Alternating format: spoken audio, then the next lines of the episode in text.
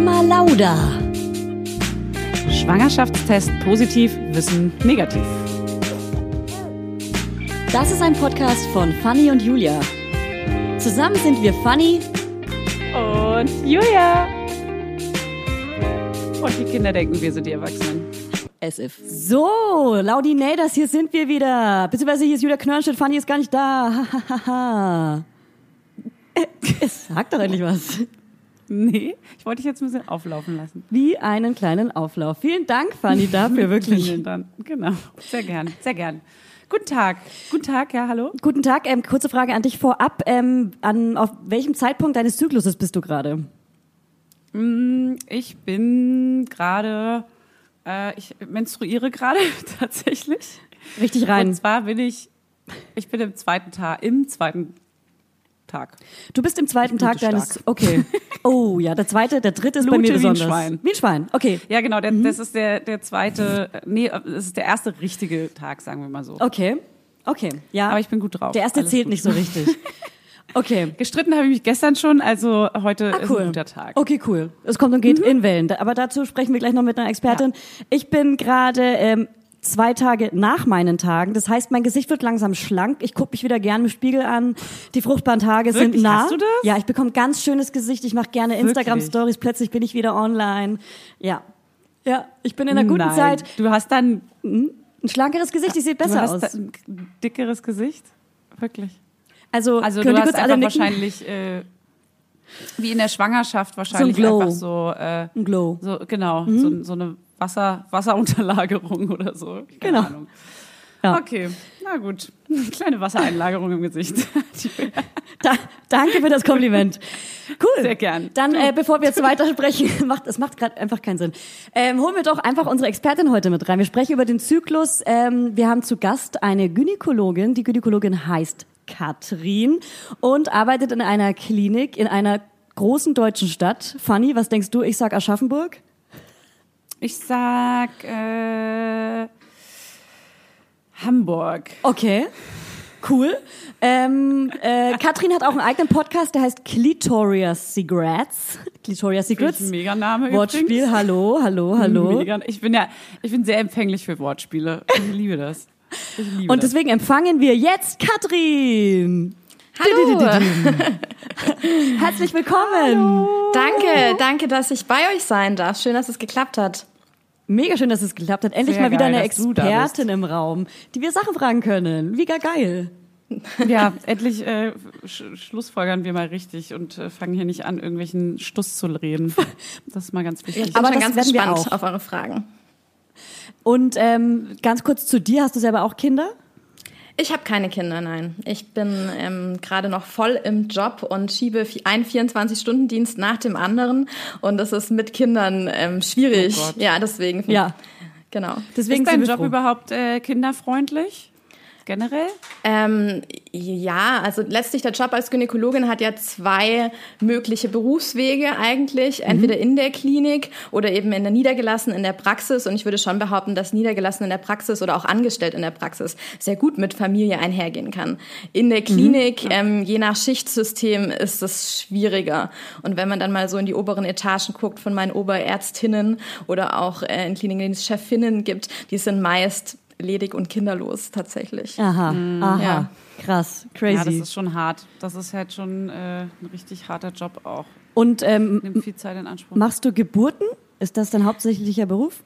Ähm, also es ist so, dass ähm, ich gerade in meiner Assistenzarztzeit bin. Das sind so die ersten fünf Jahre nach Abschluss des Studiums und da rotiert Ja. man in verschiedene Bereiche in der Klinik. Ich habe bisher ähm, hauptsächlich operiert, mache das auch sehr, sehr gerne und ähm, bin jetzt tatsächlich äh, dieses Halbjahr ausschließlich im Kreissaal äh, unterwegs Aha. und ähm, bin da für die Geburten und alles, was ums Thema Schwangerschaft und Vorsorge geht, zuständig. Genau. Also werden wir heute nicht nur über den Zyklus reden, sondern safe, safe auch über Geburten. Da kommst du nicht drum rum. Gerne, gerne. Okay. Ja, das ist cool. Und ähm, dann noch eine Frage zum Podcast. Den machst du mit einer Freundin zusammen. Was genau besprecht ihr da so? Ähm, ja, letztlich ist der Podcast genau aus dem Grund entstanden, aus dem jetzt vielleicht auch unser Gespräch so ein bisschen entsteht. Wir ähm, haben, als ich noch studiert habe, zusammen in der WG gewohnt und ähm, Ronja hat mich so auf dem WG-Flur einfach häufig mit Fragen gelöchert rund ums Thema äh, Gynäkologie, Sexualität, ähm, Schwangerschaft und so weiter. Und ähm, da habe ich ihr versucht, immer mit Rat und Tat zur Seite zu stehen. Und Ronja hat dann irgendwann gesagt, also eigentlich ist es unfair, dass nur sie diese Informationen bekommt und sie würde das gerne teilen. Und daraus ist dann Clitoria's Secrets entstanden. Perfekt. Nice. Cool. Geil. Also Laudinators einmal bitte reinhören bei Clitoria Cigarettes. Cigarettes, ne? Wie Zigaretten. Cigarettes. Cigarettes. Na klar, kann er eine rauchen dazu. Schön im Kreissaal. Ähm, Perfekt. Ja, apropos Rauchen. Sollte man eigentlich rauchen, wenn man schwanger werden will? Kurze Frage. Ist eine Frage. Ob man rauchen kann, wenn man schwanger nicht werden rauchen, will? oder? Sollte. Ob das gut Ähm, oder schlecht ist? Man muss rauchen. Hey, ist eine Frage, ist eine Ah. Frage. Also Ja, bitte nicht, bitte nicht. Ähm, ich versuche, egal in welcher Lebenssituation die Schwangeren zu uns kommen, ähm, ja, da ohne sie zu sehr zu verurteilen, an die Sache ranzugehen. Und ich glaube, es macht auch keinen Sinn, wenn jemand schon immer geraucht hat und in der Frühschwangerschaft nicht direkt davon wegkommt, da den Moralapostel zu spielen, sondern da sollte man einfach langsam entwöhnen, ähm, das aber auch konsequent und auch deutlich aufzeigen, was die Folgen sein können von Rauchen in der Schwangerschaft. Und ich glaube, sobald man da irgendwie ein Krankheitsbewusstsein schafft oder, oder wirklich ein Verständnis bei der Patientin, ähm, ist da auch jede mit dabei, ähm, zu versuchen, das so gut wie möglich äh, zu entwöhnen. Aber von, aus rein medizinischer Sicht muss ich natürlich sagen, nein, nein, nein, bitte nicht. Ja, ja. Ich meinte auch ehrlich gesagt, vor der Schwangerschaft, wenn man schwanger werden will, schwanger würde ich es natürlich auch nicht denken, dass man da raucht, aber es gibt wahrscheinlich diese Personen. So, Klar. okay, kommen wir erstmal zum Zyklus. Ähm, vielleicht direkt das große Thema PMS zum Anfang. Was sagst du, Fanny? Also zurzeit merke ich gar keine PMS großartig, ehrlich gesagt. Wegen des- Deswegen wegen- finde ich es gerade gar nicht mehr. Wegen dem CBD-Öl? Nee, das nehme ich nicht. Wenn, also wenn ich es nicht merke, dann nehme ich auch kein CBD. Nee, das einfach, ich weiß auch nicht. Irgendwie, Oh, wie schön ich für habe die dich. Kupferspirale und ich, ich versuche gerade meinen Zyklus so ein bisschen zu notieren, wann ich welche Launen habe und wann ich wie drauf bin und was für einen Ausfluss und weiß ich was. Und ehrlich gesagt merke ich gerade nur eine stärkere Auswirkung, eine sehr starke Auswirkung seit der Geburt, äh, wenn ich meine Tage habe. Aber sonst weiß ich Gut, nicht. dann erzähle ich kurz ähm, der lieben Katrin von meinem PMS. Also mein, mein PMS ist krass extrem. Ich benutze eine Zyklus-App. Ich sage jetzt aber mal den Namen. Das ist jetzt keine Werbung, aber ich benutze Clue. Die benutzt wahrscheinlich Clue. Benutzen wahrscheinlich viele Frauen. Und da ist ja schon die kleine Gewitterwolke in der PMS-Phase. Und bei mir trifft das wirklich eins zu eins zu. Ich bin super. Also bei PMS bin ich eher so. Ich, ich versuche einen Grund zu finden, jemanden zu hassen. Ich, bin- ich bin wirklich extrem scheiße. Ich eigentlich müsste mal mein Handy mir drei, vier Tage wegnehmen. Ich bin wirklich eine schlimme Person. Ich glaube auch viele Laudinators haben gefragt, was gibt es denn für coole Tipps, geile Tipps gegen PMS? Das haben ganz viele gefragt. Ja, aber das, das Gleiche, was du beschreibst, so bin ich bei meinen Tagen. Ah, da bin ich aber eher aggressiv. Da bin ich ganz anders. Naja, aber das ist auch, also das meine ich ja auch. Aber was meinst du bei PMS? Ist dann, Eher, bist du doch auch aggressiv? Na, da bin ich, ja, also nee, das suche ich eher. Bist doch eigentlich immer aggressiv. Das suche ich. Julia. Du stimmt doch gar nicht. Ich bin super ausgeglichen heute. Spaß. Kurze, komische Pause. Unangenehme Pause. Katrin, du das darfst, gibt noch, Katrin, das noch darfst, Nachspiel. Katrin, du darfst ruhig sagen, dass Fanny blöd ist. Kannst du ruhig auch mal sagen. Was hast du denn außer deinen Stimmungsschwankungen noch für Symptome vor der Periode? Ey, ganz ehrlich, zurzeit nichts äh, körperliches oder so. Eher so seelisch, eher wie so eine kleine Depressionswolke, die sich dann in, äh, in eine zickige Art äh, in die Periode reinleitet. Aber wenn die Periode da ist, bin ich schon meistens wieder so, huh, es ist vorbei. Es ist schon besser. Ja. Ach, das ist ein Übergang auch, Mhm. weil für mich ist die PMS-Zeit immer eine Woche vorher in einem extra abgeriegelten kleinen Räumchen, Mhm. dachte ich immer. Und dann kommt quasi eine Ruhephase und dann kommt die Periode. So dachte ich. Also eigentlich äh, sagt man, dass äh, dieses prämenstruelle Syndrom, das ja mit PMS abgekürzt wird, so die Zeit bezeichnet bis zum ersten Tag der Periode. Also so ist es tatsächlich auch definiert, die Tage davor. Und ähm, was, was du beschrieben hast, ist ja ganz typisch, ne? Dieses ähm, Stimmungsschwankungen, man wird depressiv, dünnhäutiger, ähm, ist schneller aufgebracht. Und ähm, zu diesen seelischen Symptomen, die ganz, ganz häufig vorkommen und weswegen weswegen es wahrscheinlich auch so viele Hörerinnen beschäftigt, kommen eben auch oft noch körperliche dazu. Also was ganz typisch ist, ist ähm, Appetit, äh, Veränderungen im Appetitverhalten, dass man entweder plötzlich ganz viel Hunger hat oder gar nicht mehr so Ja. viel. Ähm, Durchfall ist ganz häufig vor der Periode. Zum, Ja. Also kennen Das hab ich auch, auch viele. währenddessen. Oh Gott, Ich ich, auch. alles. Oder auch Ja, ich währenddessen, ja. Ich habe es auch eher Währenddessen auch. tatsächlich. Ich auch. Und ähm, die- die Wassereinlagerung, ne, dass man sich eher so aufgeschwemmt, aufgedunsen fühlt. Und ähm, ja, das ist so ein ganzer Symptomkomplex eigentlich, der, der da die Frauen die Tage vor der Periode beschäftigt und den man auch kommunizieren sollte, glaube ich. Also das ist ganz wichtig, darüber zu sprechen, dass da irgendwie so ein Bewusstsein dafür entsteht. Also meinst du ähm, darüber sprechen, also mit Partner, Partnerinnen oder Freundinnen, dass man sagt, ey, ich habe gerade PMS, don't talk to me? Oder, Ähm, ja, gar nicht oder im mit Sinne dem von Chef oder der Chefin? Ja, so- also tatsächlich auch mit den Personen, bei denen es vielleicht am Anfang eher befremdlich erscheint. Ich glaube, mit Freund oder Freundin fällt es immer leicht, über solche, solche Themen zu sprechen. Aber auch äh, im Berufsalltag, finde ich, darf das durchaus Thema sein, weil das sind einfach wirklich ernstzunehmende Beschwerden, die auch wirklich körperliche Beschwerden sind. Und ähm, da ist man eingeschränkt in der 50% der Zeit. Menschheit ne? ja. leidet auch daran. Ja, Das ist absolut. halt schon krass, ne? Also da kann man ja wohl mal drüber reden. Ja. Das ist auch ganz normal öffentlich finde ich nämlich auch total wichtig. Voll. So. Und es ist auch einfach oft, dass man müde ist, abgeschlagen, nicht so leistungsfähig wie sonst. Und das, ja, das schlägt sich ja auf den ganzen Alltag eigentlich nieder. Ne? Aber wie ist denn als Gynäkologin, wenn man da PMS hat? Also kannst du jetzt auch zu deiner Chefin oder deinem Chef gehen und sagen, ey, sorry Leute, ich habe PMS, ich kann die Geburt gerade nicht durchführen, ich würde mega Akku dieses Baby rausholen. Ähm, das wäre schön. Ähm, nee, wäre schwierig tatsächlich. Äh, ich glaube, das geht eher in einem Umfeld, in dem man ähm, sich Arbeit teilt vielleicht mit Kollegen, die einem irgendwie auch ein bisschen nahe sind und wo man sagen kann, so mh, die, diese Woche ähm, packe ich vielleicht nicht ganz so viel, wie ich mir vorgenommen habe, einfach weil es mir nicht so gut geht aufgrund von den Tagen vor der Periode. Ähm, vielleicht kannst du das übernehmen und dafür keine Ahnung, nehme ich dir nächste Woche was anderes ab oder so. Ja, ja, ja, Im ja. Klinikalltag lässt sich das äh, nur schwierig umsetzen. Hm. Sonst wird das Baby angezickt. Kleines Ja, Ding. na, nachts um vier kann das schon mal vorkommen. Nein, natürlich nicht. Doch, doch, doch, doch. und hast du irgendwie andere Tipps? Kleine Mittelchen? Ähm, was man machen kann gegen, ja, das kommt natürlich drauf an, unter welchen Symptomen man besonders leidet. Ne? Ähm, grundsätzlich würde ich immer sagen, ähm, irgendwie Stressreduktion. Also sich ein Umfeld schaffen, in dem man ähm, sich wohlfühlt, so wenig Stress wie möglich hat. Was ganz wichtig ist und was auch in Studien gezeigt wurde, was total hilfreich ist, ist ähm, körperliche Betätigung. Ja, also dass man irgendwas findet, was einem Sport. ja tatsächlich. Also man, äh, es ist ja einem eher so nach Rückzug und Ruhe und Wärmflasche, aber das ist tatsächlich eher kontraproduktiv. Das verstärkt die Symptome teilweise sogar noch. Also das wäre ein Tipp. Und, ähm, und es ist auch äh, in mehreren Studien gezeigt worden, dass es bestimmte Triggersubstanzen gibt fürs prämenstruelle Syndrom. Und das ist beispielsweise Nikotin, ähm, das ist aber auch Koffein, Alkohol, also viele Dinge, die Spaß machen, ja. Schokolade. Da hol ich Ja, den Wein raus.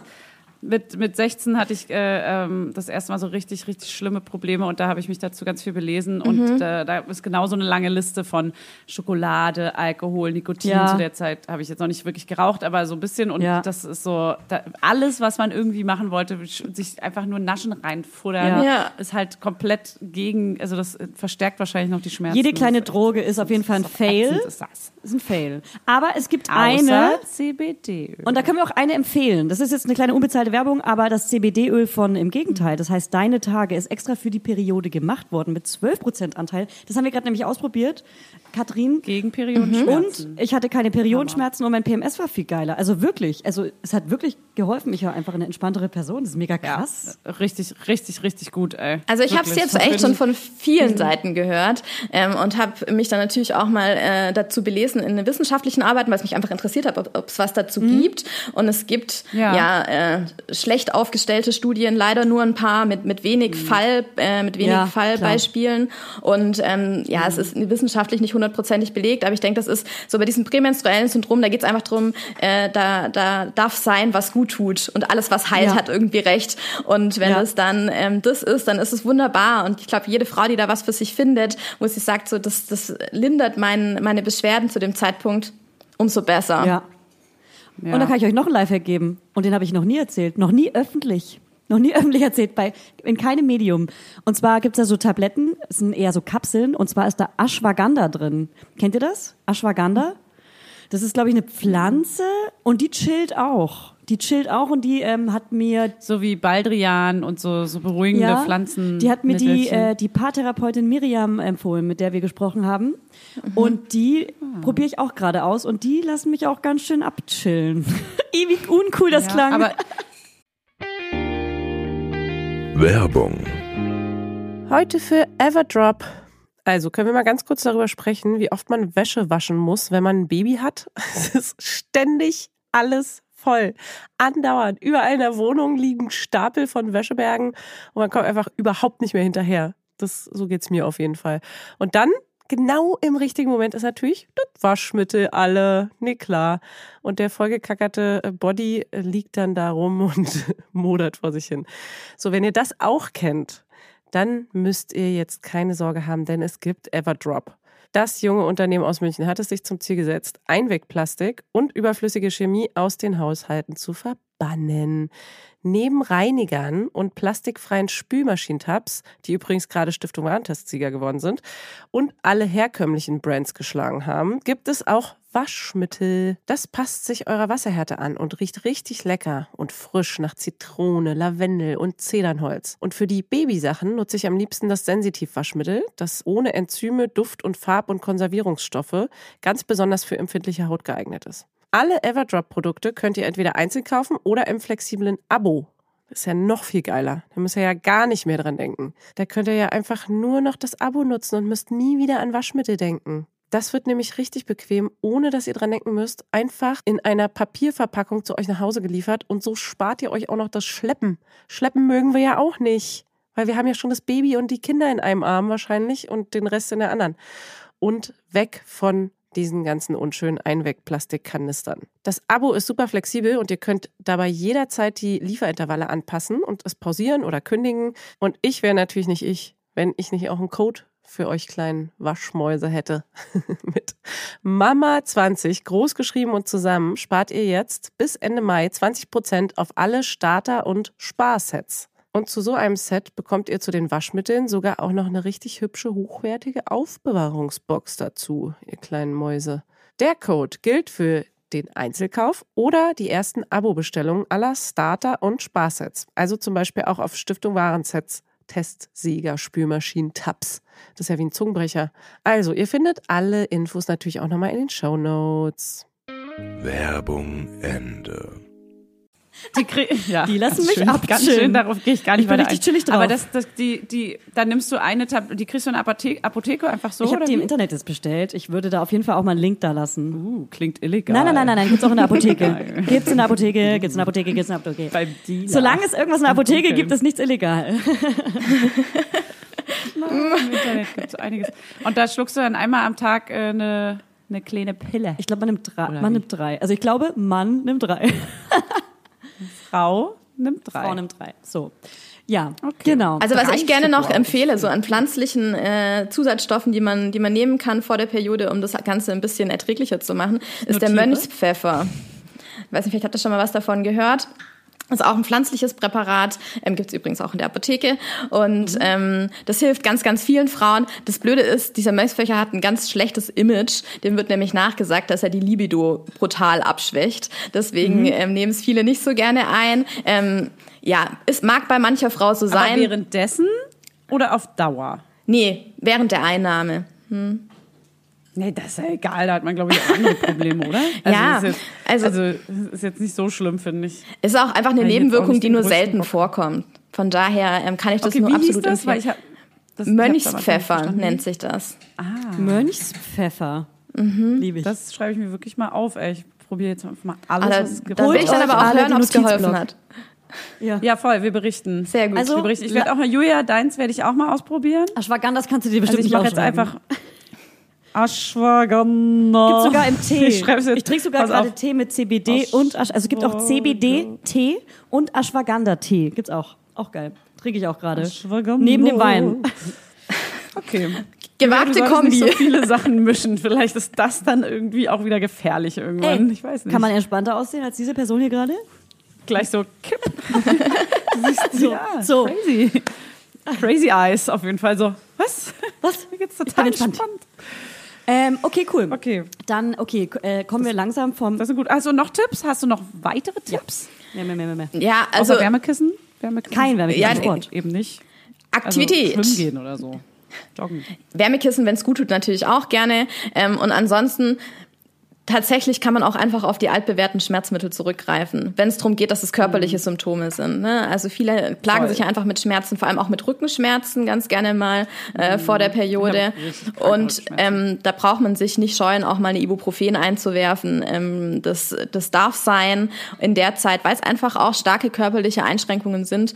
Und ähm, ja, also die üblichen Schmerzmittel, die man, die man weiß, dass man sie gut verträgt und die vielleicht auch bei Kopfschmerzen ab und an helfen, darf man da Mhm. auch gerne in der Zeit ähm, versuchen. Also, Also manchmal habe ich so kranke Unterleibschmerzen und Rückenschmerzen, dass ich mich nicht mehr bewegen kann. Dass ich Mhm. meinen, also dass ich Hannes sagen muss, er muss mir schnell eine Schmerztablette bringen mit Wasser und dann krümme ich mich da irgendwie eine halbe Ja. Stunde und warte jede zähle die Sekunden, bis sie endlich wirkt. Ja. Also so, so einmal ähm, während des Zykluses habe ich diesen einen Tag. Aber auch, genau, dazu gleich mal meine erste Frage ganz kurz. Mhm. Ähm, neben, da hatten wir ja mal, das habe ich mal erzählt in einer anderen Folge, dass die Eier immer abwechselnd aus den Ah. Eileitern kommen, je Monat. Das hat mir nämlich mal meine Frauenärztin erklärt, weil ich meinte, meine Tage sind ein Monat immer ein bisschen schwächer und den anderen nächsten Monat immer wieder ein bisschen stärker und das war immer abwechselnd. Da meinte sie, ja, also mit einigen Ausnahmen ist es auch so, dass die Eier immer vom, aus dem rechten und linken Eierstock irgendwie schlüpfen und äh, dass es deswegen auch sein kann, dass es einfach mal so, mal so ausfällt. Ist, ist das so? Ich möchte jetzt natürlich deiner Frauenärztin ungern widersprechen, aber ähm, es ist eine gewagte These, sagen wir es mal so. ähm, Ja. Ähm, upsa, Entschuldigung. Ähm, es ist so, dass die Eier ja gar nicht aus dem Eileiter springen, sondern die springen in den Eileiter hinein. Die springen also aus dem Ei, in dem sie ja geformt werden und entstehen während des Zyklus, springen die in den Eileiter und wandern dann langsam in die Gebärmutter. Letztlich ist der Zyklus ja, eigentlich dafür gut, dass wir die ganze Zeit unsere Gebärmutter dafür vorbereiten, dass sich da ähm, eine befruchtete Eizelle einnisten kann. Und ähm, wenn die jetzt aus dem rechten Eileiter in die Gebärmutter springt und alles schön vorbereitet ist und die nistet sich eben nicht ein, dann kommt es zur Abbruchblutung. Ähm, genauso wie es zur Abbruchblutung kommt, wenn das Ei aus dem anderen Eileiter, also in den Ah, Ei- okay. anderen Eileiter gesprungen ist tatsächlich. Ich wüsste Ja, nicht, dass stimmt. es da tatsächlich Unterschiede gibt in der Ausprägung der Periode. Krass. Aber wie kann es denn sein? Es war wirklich abwechselnd ganz schwache Tage, nächsten Monat ganz stark, dann wieder ganz schwach, dann wieder Mhm. ganz stark. Also genau als wir, also das hat voll Sinn gemacht auch, dass es für mich war es irgendwie so, okay klar, dann, dann muss es ja auch daran liegen irgendwie. Mhm. Aber das war alles vor der Geburt, das ist jetzt äh, durchgehend stark, cool. Aber äh, das ist schon, okay, dann hat es damit wahrscheinlich nicht so, oder Also ich würde sagen eher nicht. Ähm, es gibt aber eben so Ja. viele andere Gründe, warum der Zyklus unregelmäßig sein kann. Und ähm, da zählen ja, Stress ähm, oder auch strukturelle Veränderungen in der Gebärmutter dazu. Und wenn es das eine Ei aus der einen Seite vielleicht ein bisschen schwerer hat, in die Gebärmutter zu gelangen als von der anderen Seite, kann das vielleicht schon sein. Aber es ist jetzt nicht ein häufiger Grund dafür, dass die Periode in dem einen Zyklus so ist und in dem anderen vielleicht so. ja, okay, interessant. Ähm, Julia, wolltest du was sagen oder kann ich noch eine Ich wollte noch eine Frage stellen? zum PMS stellen, falls du nicht mehr beim PMS bist. Ja, okay. Und zwar empfiehlst du gegen diese Stimmungsschwankungen, die man beim PMS, aber auch bei der Periode hat, ähm, würdest du da die Pille empfehlen oder gibt es auch eine hormonfreie Variante gegen diese Stimmungsschwankungen? Weil das ist bei mir gerade schlimmste, obwohl auch mal Schmerzen schlimm waren. Dazu erzähle ich später noch mal was. Aber Mhm. jetzt würde ich wegen der Stimmung nur fragen. Also wenn wir jetzt äh, über die Therapie mit Verhütungsmitteln sprechen, gibt es da tatsächlich keins, das die Stimmungsschwankungen äh, vor der Periode abmildert oder verbessert. Ähm, da greift man tatsächlich dann ganz gerne zur altbewährten äh, Pille. Warum? Weil ähm, die den Zyklus ja auch hormonell mitreguliert und für diese Stimmungsschwankungen einfach oft ein Ungleichgewicht der Hormone verantwortlich ist. Das Östrogen spielt da eine ganz große Rolle und man das damit eben ja so regulieren kann, dass das nicht mehr ganz so großen Einfluss nimmt. Also es ist so, dass in der ersten Zyklushälfte ist ja das Östrogen das vorwiegende Hormon, in der zweiten Zyklushälfte das sogenannte Progesteron. Und bei dem Progesteron ist jetzt das Spannende, das nimmt Einfluss auf andere Hormone in unserem Gehirn, nämlich auf das sogenannte Glückshormon, das Serotonin. Und ähm, das Progesteron, wenn wir sagen, ist in der zweiten Hälfte, dann ist das ja auch genau vor der Periode.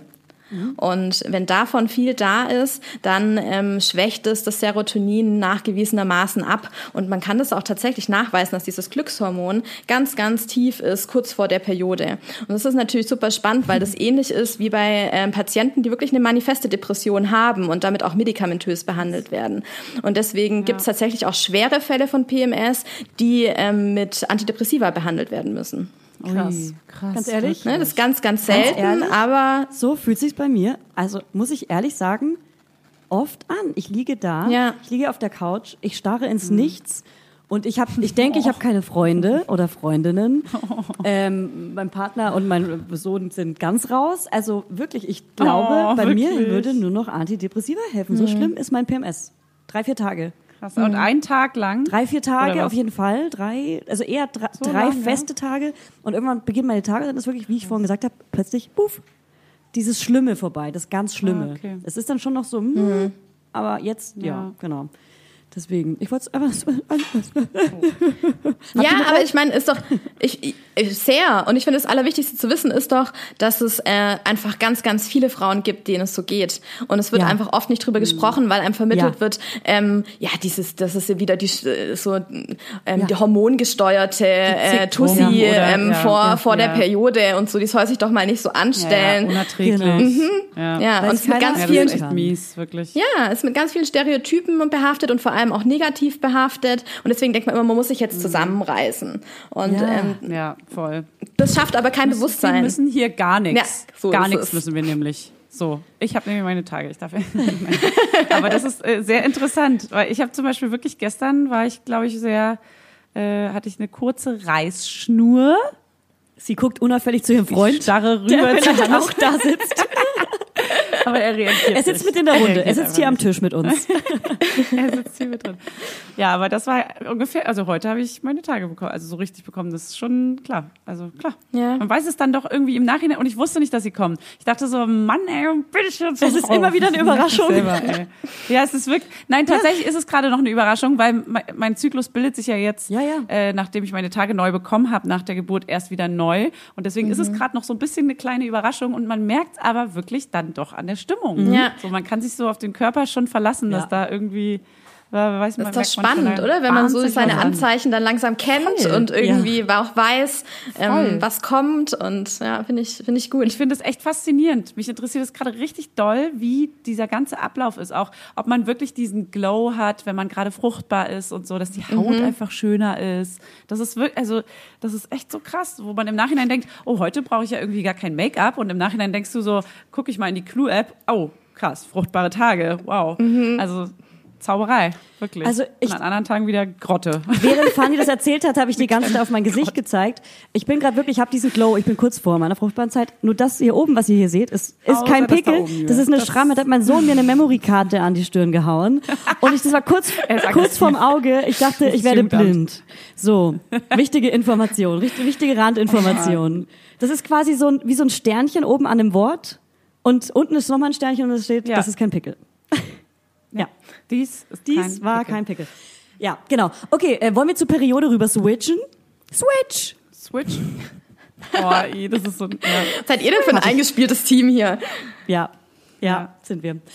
Ähm, und da habe ich meine allererste Frage. Ja, Ist- gern. Okay. Liebe Katrin, was nimmst du, wenn du deine Tage hast? Nimmst du Tampons, Binden, Cups oder Periodenunterwäsche? Periodenunterwäsche. Jetzt schon Nein, seit einigen wirklich? Monaten. Mhm. Ja. Und ich bin super happy damit. Wir auch. Und ich empfehle es auch allen Ja. meinen Patientinnen, ob sie es hören Ey, wollen oder voll. nicht, ist mir eigentlich gerade egal. Ähm, aber viele kennen es nicht und sind so dankbar über die Information, dass es zu diesen. Standard-Tampon-Binden irgendwie auch noch andere Alternativen gibt, die sie noch nicht für sich entdeckt haben. Und es ist nicht nur toll ähm, für die Periode, es ist auch toll, wenn der Wochenfluss ein bisschen weniger ist. Also Ja. Vielfach Das ist anwendbar. Überhaupt generell bei allen Ausflussvarianten, ja. auch generell, wenn man so stärkere Tage hat mit einem normalen Ausfluss einfach Mhm. nur, dass man dann, wenn man weiß, ah, das ist, wann, wann hat man das? Ist, weil das hatte ich letztens recht stark und da weiß ich nicht, wann das einzuordnen ist. Das ist, ist es auch fruchtbare Tage? Den stärkeren Ausfluss. Ja. Ähm, das, der stärkere Ausfluss kommt dadurch zustande, dass der Beckenboden und so die Vulva, ähm, Scheide vor allem stärker durchblutet wird. Und das Mhm. passiert eben vor allem vor dem Eisprung eigentlich. Vorm Eisprung. Also kurz vor der Ne? Weil da ist der, der Schleim im Gebärmutterhals ist flüssiger. Warum? Der will ja quasi, dass die Spermien äh, schön in die Gebärmutter aufsteigen können, wenn der Eisprung ist. Und deswegen machen die da Raum. Und das, was wir als Ausfluss wahrnehmen, ist ja nichts anderes als der Schleim in unserem Gebärmutterhals. Und der wird da eben dünnflüssiger und deswegen nehmen wir ihn auch viel eher im Höschen wahr. Im Höschen. Okay. Okay. Ich glaube, also ich muss ganz kurz, ich musste mich da ganz kurz, ich muss es gestehen, ich glaube, es ist bei mir gerade so. So, jetzt ist es raus. Ich muss gestehen, als wäre es was Schlimmes. Voll. Oh, oh, Julia. Oh, oh. I, I. Ja, ey, diese No-Go-Themen. Wir hören jetzt Kiste. nämlich auf, dass das sind alles keine No-Go-Themen mehr ab heute, weil wir das jetzt ändern. Gemeinsam mit Katrin. Nein, das war ist generell Mit Dr. Ausnahme- Katrin. Überhaupt nicht. mit Frau Doktor. Frau, lässt du dich lässt du dich mit Frau Doktor ansprechen? Ähm, ich habe tatsächlich erst jetzt in ein paar Wochen meine Verteidigung von meinem Doktortitel, sodass ich Ja, mich ja. noch gar nicht Also Frau. Doktor nennen lassen darf. Aber so die Okay. alten Omis in der Klinik, die kennen da nicht selber Frau Doktor. Die- Den kann man erzählen, was man die möchte. sagen ja, die ähm, und ich Die korrigiere sie auch. dann nicht, sagen wir es mal so. Ja. Würde ich auch nicht machen, Katrin. Und ich habe eine Frage, weil ich bestelle manchmal beim Manufaktum. Wir wissen alle, da gibt's nur teure Sachen. Und ich bestelle nicht manchmal beim Manufaktum, das ist gelogen. Ich bestelle maximal einmal in drei Jahren dort. So, und wenn ich da bestelle, nenne ich mich Frau Dr. Julia Knörnschild. Dr. Professor Julia Knörnschild. ist das eine Straftat? Ich glaube nicht. Die Frage ist, was versprichst du dir davon? Ne? Ich muss ja gestehen, wenn ich äh, so Hotelzimmer buche, Respekt, dann ja. ich wünsche mir ja schon immer, das ist so mein größter Traum, dass ich Ja. irgendwo mal was buche und abgegradet werde. Ne? Ja. Ist mir noch nie passiert. Ich fand es aber Doktor total toll. passieren. gern. Ja, und ich frage mich immer, wenn ich dann den Doktortitel endlich habe, Ja. hm, ob das dann vielleicht irgendwann mal passiert, ob das die Leute dazu verleitet zu denken, ich wäre besonders wichtig und die könnten Ja. mir vielleicht doch den Superior-Raum geben. Man weiß Also es Dr. nicht. Katrin, ich sage ja. Ich sage ja und ich sage auch, Manufaktum denkt, ich bin was Besonderes und die schicken mir irgendwann mal ein gratis Brötchen. Ich bin mir ganz sicher. Pröbchen. Ja. Pröbchen von was? Ähm, Pröbchen. von einem tollen Sportgerät, Also, von einem Rudergerät finde- oder so. Ich finde, also ich sehe, ich sehe vor meinem geistigen Auge, Frau Dr. Katrin sehe ich auch mit einer Serie im Fernsehen oder so. Ich sehe da ganz viel. Also Ja. das ist auf jeden Fall für mich wie so. Äh, Frau Dr. Katrin, das- Ärztin das- aus Aber erst wenn der Doktortitel dann da Genau, ist. Ne? Ärztin, Ja, ja. Ärztin Vorher mit geht da gar nichts. Katrin. Vorher geht da gar nichts. Aber dann brauche ich so eine kecke Kurzhaarfrisur. So. Ja, So ein Bob. vielleicht ein Igel. So eine Kette. Mit Brille. Igel? Ja. Da kann man sich dann aber auch identifizieren. Da kann man sich mit dir identifizieren. Nein, so eine Hotte. Also so, Ja, ist doch so wie du bist. Hallo. So wie du Das bist. Sag ich doch. So wie du bist schon wieder. Lass die anderen wieder sich Larry. verändern und bleib so, wie du bist. Katrin. Das wird dann der Jingle Ja. für die Serie. Weißt du was? Ja, finde ich toll. Katrin, das doch überlass es uns. Wir machen den Jingle. Wir schreiben, die, wir schreiben die Serie für dich. Du musst einfach nur da sein. Ich bin am Start. Geil. Perfekt. Super. Okay, cool. Dann So, und jetzt möchte ich, Back to jetzt the möchte bloody ich was, jetzt möchte period. ich was fragen. bist dran. Darf ich, darf ich, darf ich, Ja. darf ich? Ich habe, ähm, ich habe diverse Fragen. Also zum einen äh, haben wir ja mal eine Folge aufgenommen mit Karin Dannhauer. Ich weiß nicht, ob du die gehört hast. sag einfach ja, Katrin. Sag einfach ja. Schnell. Sag einfach ja. Da ging's ums Und Abstillen. schüttel dabei den Kopf. Abstillen. Nee, da ging's da, genau, aber da ging es unter anderem darum, sie hat uns so einen kleinen Tipp gegeben als Superhebamme. Sie meinte, ähm, es ist natürlich kein wahrscheinlich kein besonders wissenschaftlich nachgewiesener Tipp, aber es ist die Theorie, dass wenn man ein Mädchen haben möchte, dass die weiblichen Samen des Mannes im Körper der Frau länger überleben als die männlichen potenziell. Nicht alle, aber potenziell haben die ein längeres Durchhaltevermögen und die männlichen sind schneller, aber sterben dafür auch schneller ab. Heißt, wenn man genau zur fruchtbaren Zeit Sex hat, äh, könnten die männlichen schnell ein Ei befruchten, dann bekommst du einen Jungen. Wenn du aber vor deinen fruchtbaren Tagen äh, Sex hast und die weiblichen es schaffen, bis zum Eisprung durchzuhalten, die Männer sind schon lange tot, die sind schon ciao. Die Weibchen, die chillen da auf ihr, auf ihr kleines CBD-Öl-Leben so langsam nach vorne zum Ei. Und dann schaffen Ja. sie es zu befruchten. Dann hat man eine gute Chance, ein Mädchen zu bekommen. Ist dem so. Es ist so das witzig, nämlich dass du das fragst. ähm, ja. ähm, es ist so, dass wir äh, diese Anekdote auch war auch schon Thema bei uns im Podcast. Und zwar muss ich da ein bisschen äh, ausholen. Ich habe so ein ähm, ja, ein ein bisschen Patriarch als Vater, ähm, der auch gerne mal denkt, er hätte besseres medizinisches Grundlagenwissen als ich und könnte Ah, allen am geil. Essenstisch was über den Herzinfarkt erzählen, weil ich bin ja sowieso nur seine Kleine und so, ne? Ja. Ähm, und es ist dann manchmal Oh, ganz amüsant, oh, wenn ja. er dann irgendwelche medizinischen Fun Facts raushaut, die eigentlich überhaupt Gar nicht nicht der. Wahrheit entsprechen. Ich liebe es. Und plötzlich kannst du Und er zurückschlagen. kam, er kam mit genau dieser Story um die Ecke, ne? Und ich so, Papa, no way, kann nicht sein. Und dann habe ich es natürlich danach recherchiert und es gibt tatsächlich eine Arbeit, die genau das sagt. nee. Wirklich? Ja, kein Geil. Witz. Und dann musste ich mich Geil. natürlich bei ihm entschuldigen. Nein. Ah, Fuck. Da hatte der Papa wieder recht und du warst die Kleine. ja. Fuck, Mann. Aber das ist aber eine süße Theorie. Ich finde das richtig schön, Ja. dass es so irgendwie. Das gibt uns so ein- also, eine kleine klar, Hoffnung. natürlich in der ja, tatsächlich. Ja. Gibt es die. Also nicht zur fruchtbaren Zeit dann äh, sechs Jahre, sondern ein bisschen vorher. Und dann aber auch die Füße stillhalten. Aber hallo. Andererseits, so in der Geburtshilfe ist schon das, was ich daran so sehr mag, dass es nicht geplant ist. Das kann ich natürlich sagen, weil ich nicht die Gebärende bin. Ne? Aber man kann, man kann einfach nichts planen. Man kann nicht planen, wann es kommt. Man kann das Geschlecht nicht planen. und ich mag diesen Moment in unserem Leben, weil alle anderen sind eben schon so durchtaktet und so, ja, planbar. Das ist ja, so eine, ist, ja, natürlich. Ja. Natürlich. Ich habe trotzdem vor den fruchtbaren Sex. Viel Spaß. Nein, klar, der Zufall und so, natürlich. Jetzt kurz zur Peri Periode. Also wir sind ja Aber schon bei der geil. Periode. Oh, wir dann sind ja quasi schon bei der Periode. Ähm, bevor wir die Fragen stellen, möchtest du vielleicht für vor allem, es gibt ja auch ganz viele Laudinators, die zuhören, die gar keine Babys haben, generell was zur Periode sagen, weil wir wissen ja irgendwie alle gar nichts über unseren Körper. Was ist eigentlich dieser Zyklus? Was gehört dazu? Warum haben wir unsere Tage? Was passiert da? Vielleicht kannst du so ein paar ähm, Facts sagen, die vielleicht wirklich stimmen und wir hören dir einfach nur zu. Ja. ja, gern. Also Eine Es- Geschichte. Eine Geschichte, eine Geschichte. Wow. Wir machen uns einfach mal irgendwie einmal auf den Weg durch den Zyklus, ähm, der ja so in der Regel 28 Tage lang geht. Ähm, plus, minus, da gibt's die verschiedensten Varianten, die auch ganz normal sein können. Aber was bedeutet das überhaupt Zyklus? Und das ist halt eben ein ganz komplexes Zusammenspiel von den ähm, weiblichen Geschlechtshormonen in unserem Körper. Und das ist vor allem das Östrogen und das Progesteron, die wir vorhin schon kurz angesprochen haben. Und die beiden Hormone, die werden gebildet von unserem Eierstock und zwar zu verschiedenen Phasen in unserem Zyklus. Und wann beginnt der Zyklus? Der Zyklus beginnt in der Regel mit dem ersten Tag der Blutung. Ne, Das ist Tag eins des Zyklus. Dann kommt die Blutung, die ist, wie ihr alle wisst, total unterschiedlich, geht so zwischen zwei bis sieben, acht Tage, kann unterschiedlich stark sein. Und was bei der Blutung passiert, da müssen wir auf die Ebene von der Gebärmutterschleimhaut gucken. Weil das ist das, was letztlich abgestoßen wird. Das, was wir als Blutung wahrnehmen, ist die Gebärmutterschleimhaut, die sich eigentlich vorbereitet hat auf eine befruchtete Eizelle. Und die ähm, wird abgestoßen, nehmen wir als Blutung wahr. Und der nächste wichtige Punkt dann in unserem Zyklus, der auch eigentlich fix ist, ist der 14. Tag vom Zyklus. Und zwar ist da ähm, in aller Regel der Eisprung um diesen 14. Tag. Was passiert auf, äh, auf Ebene des Eierstocks ist, dass quasi, wir haben ja im Eierstock äh, mehrere sogenannte Follikel, ne, so die Vorstufen von der reifen Eizelle.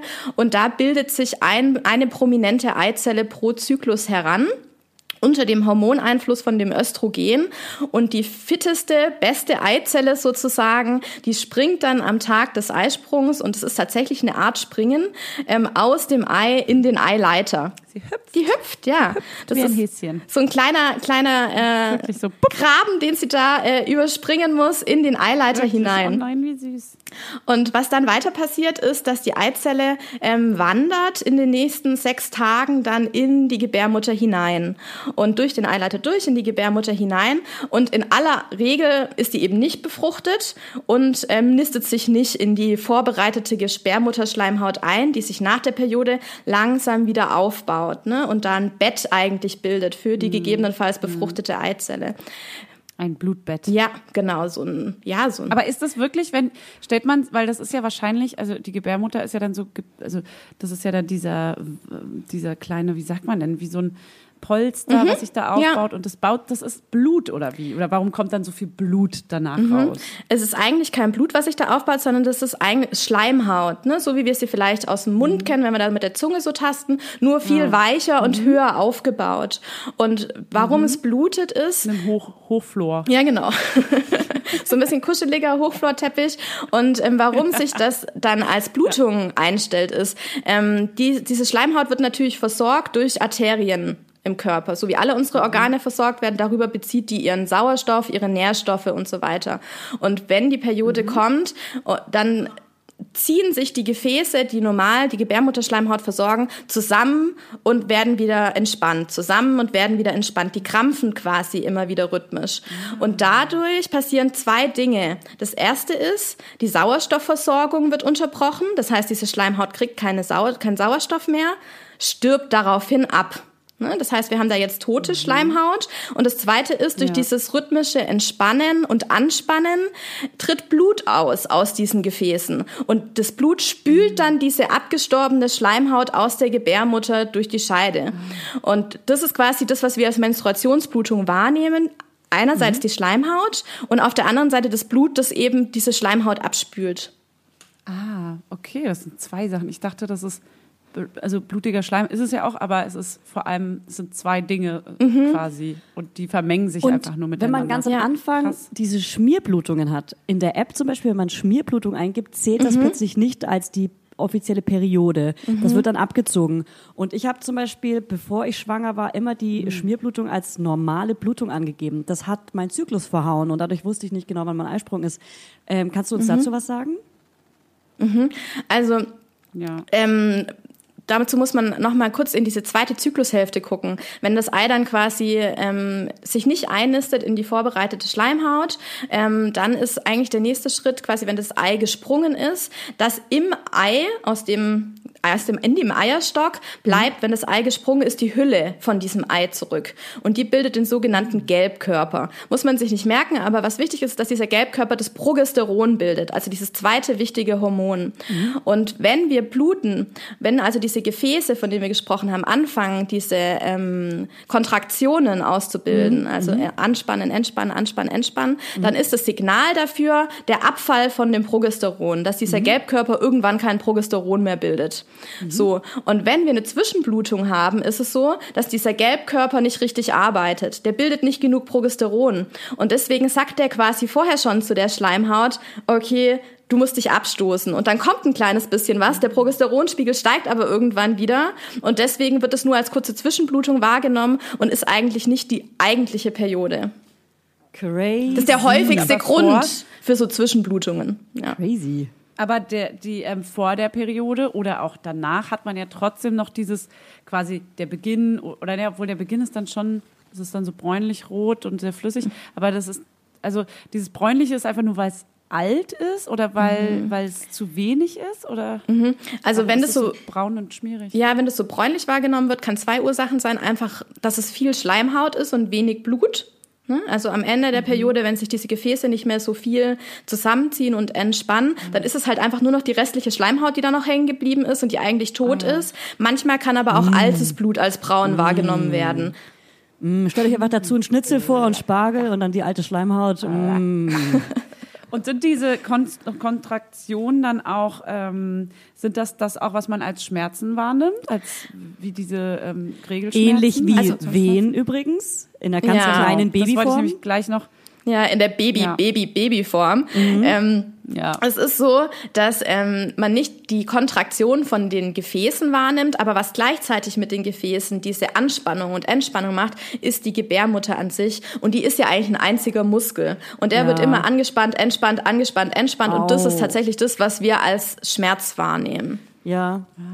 Und ähm, warum tun, also Also Baby, Warum Baby verändert nicht, sich der Schmerz oder die Periode so krass vor und nach einer Schwangerschaft? Also ich kann kurz von mir erzählen, ich hatte vor, bevor ich schwanger war, so übertrieben schlimme Regelschmerzen mit Gliederschmerzen. Ich habe mich gefühlt, als hätte ich eine Grippe und habe dann auch so pflanzliche Tabletten genommen und so weiter. Dadurch wurde es besser. Die kann ich auch irgendwann mal empfehlen. Ähm, und irgendwann war ich schwanger, lol, und ähm, habe meine Tage ziemlich früh wieder bekommen, leider nach drei Monaten. Und dann hatte ich krass, extrem schlimme Regelschmerzen. Also die kamen mit so krassen Schmerzen, mit wie Wehen.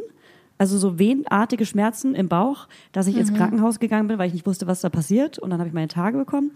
Und dann hatte ich die ersten ein, zwei, drei Tage nach meiner Schwangerschaft, die waren sehr stark. Und mittlerweile habe ich eigentlich keine Schmerzen mehr bei meinen Tagen. Das ist komplett vorbei. Also als, es hat sich komplett verändert. Warum verändert sich der Körper? Warum ist das so mit durch die Schwangerschaft?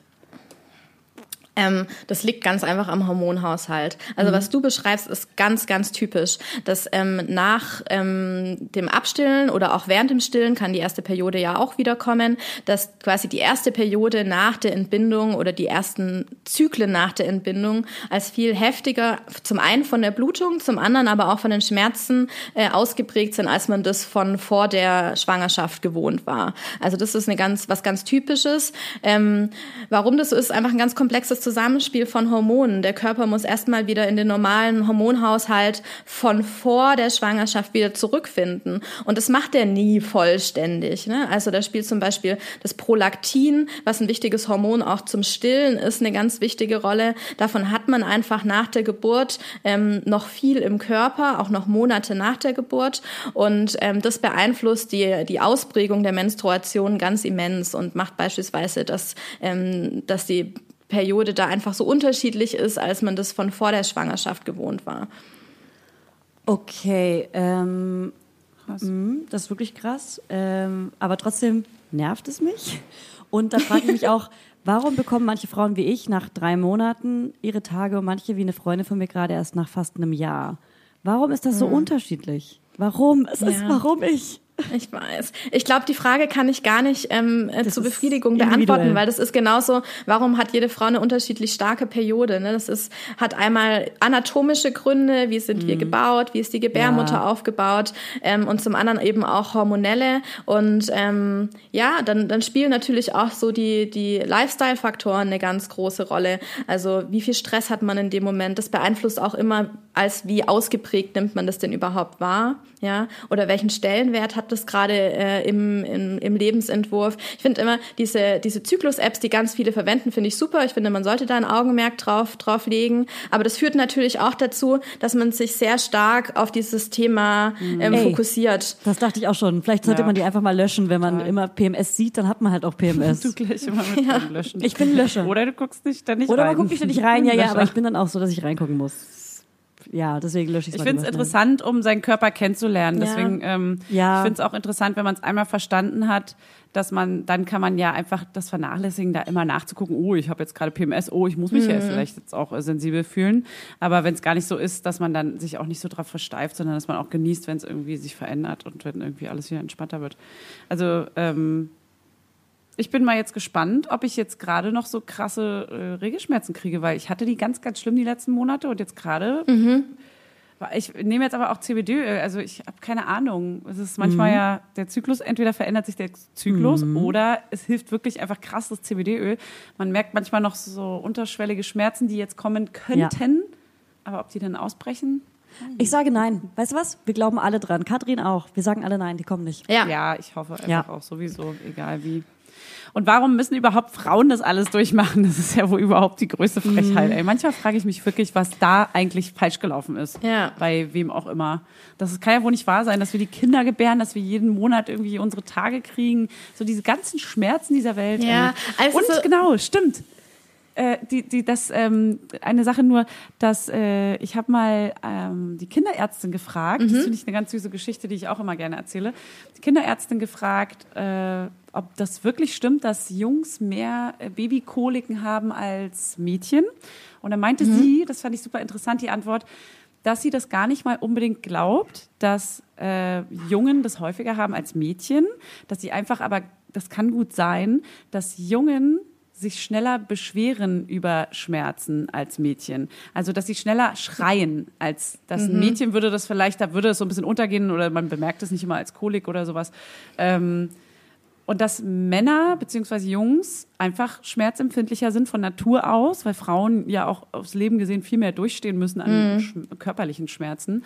Und dass sie deswegen, ja, keine Ahnung, dass es sein könnte, dass es äh, also dass es daran liegt. Man will es gerne glauben, gell? Ähm, aber ich bin Die Männer sind Mem. ich bin, ich bin, ich bin keine Pädiaterin, äh, keine Kinderärztin. Das kann schon sein. Das ist auf jeden Fall ein spannender Ansatz. Ich fand es ganz interessant, was du davor gesagt hast. So, warum müssen wir das alles? Und da finde ich immer so, so interessant, so diesen Moment der, der Menstruation. Das hat ja auch was ganz Paradoxes, weil eigentlich wollen wir auch nicht drauf verzichten, weil wenn man gerade nicht schwanger werden will, dann ist das einfach auch eine tolle, ähm, ein toller Indikator dafür, ähm, dass man in dem Zustand ist, den man vielleicht gerne hätte in dem Moment.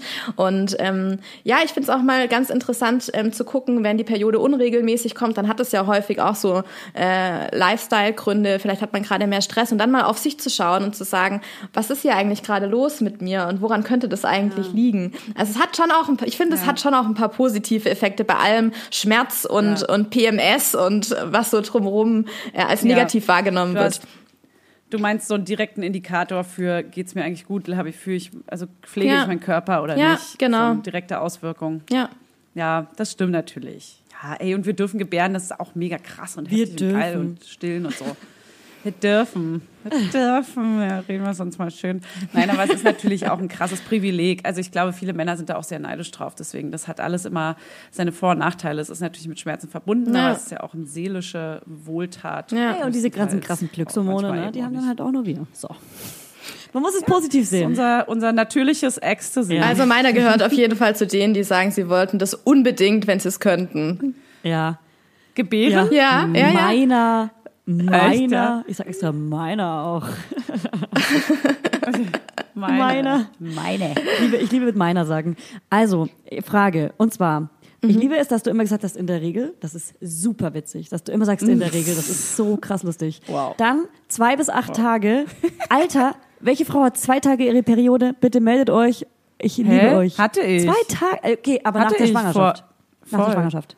Nein, nee, na, vor der Schwangerschaft Echt? natürlich. Also nicht, danach hatte ich ja außer Hölle, meine Tage außer Hölle habe ich ja seitdem. Aber äh, vor der Schwangerschaft habe ich äh, mein Leben lang die Pille genommen und ich hatte immer nur drei Tage lang meine Tage und manchmal brauchte ich nur ein Stück Alter. Vater, ich habe immer nur Stück. Und ich habe keine, Alexa ging an. ich habe nur positive.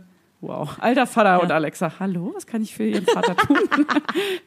ähm, ähm, ich äh, hatte nur drei Tage, genau, ganz kurz und nur ganz wenig und äh, ich hatte auch keine Stimmungsschwankungen großartig. Also bei mir war die Pille tatsächlich, ich, klar, es, also mein natürlicher Haushalt wäre viel intensiver, aber manchmal war das echt auch ein bisschen geiler, weil ich war mehr Aber um das kurz klarzustellen, und das will ich auch unbedingt sagen, weil ganz viele Frauen und Laudinators und auch bestimmt Männer, nein, kein einziger Mann, auch das so kennt. Ich habe auch nie, also ich habe auch, ich habe oft Klopapier einfach nur in die Unterhose. Muss ich ganz ehrlich zugeben, weil ich finde Hm. Tampons scheiße, das ist so manchmal so trocken und dann schiebt man das rein und dann hängt das so fest. Und ja, ja. ich habe mal als Teenager, als ich Mich meine Tage ganz auch irgendwie. frisch hatte, aus Versehen mal zwei drin gehabt. Ich habe vergessen, eins rauszuziehen, hatte zwei drin. Und es hat so wehgetan, weil die weiter unten waren und nebeneinander und voll gefüllt.